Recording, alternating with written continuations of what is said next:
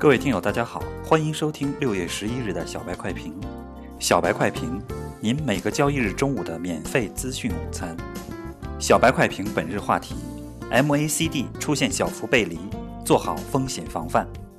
沪指今天对五千一百点的冲击仅仅是浅尝辄止，随后便在券商、银行、石油和煤炭等权重股的打压下，迅速回踩五千零五十点一线。中字头权重股这两天表现不佳，我们认为很大程度上受到了中国中车的影响。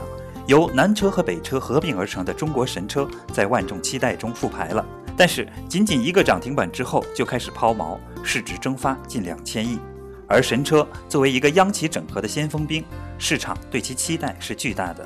而这一盆冷水浇下来，直接对整个中字头的个股形成了拖累。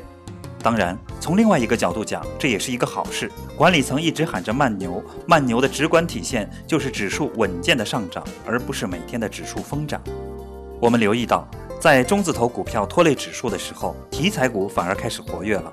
有了这样一个跷跷板的效应存在的前提下，盘中每一次的跳水都是题材股的良好介入时机。当然要有技术，能控制风险，才能这样去做。而每一次的急速拉升都是做高抛的好机会。由国务院力促的跨境电商今日大涨，成为热点。次新股和水域改革概念同样处在涨幅榜前列。截至上午收盘，沪指报收五千零九十六点三七点，微跌九点六七点，跌幅百分之零点一九。分时图上看，整体运行平稳，盘中依然是宽幅震荡。从 MACD 看，依然存在小幅度背离。沪指是逆势死扛，修复指标再创新高，还是选择向下再探五千点，在下探过程中完成结构性的调整，还需要进一步观察。